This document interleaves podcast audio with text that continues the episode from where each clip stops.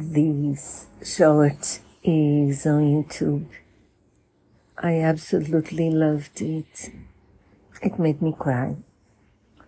It's, it's about a mother. She, she's an artist. She and her group, they make rhythm and music with their bodies.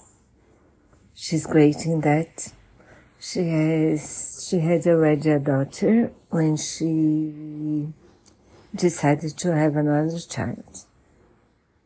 And then the, her son is born with many disabilities.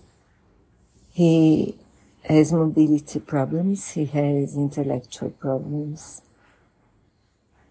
And she tells us about how hard. It was for her to grieve for the child she expected she was having, for the hopes she had for this second child,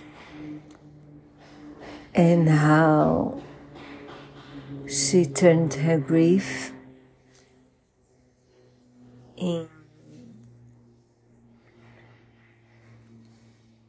no now she accepted her grief but at the same time or afterwards she learned to love the child she had and she tells us how she came to that.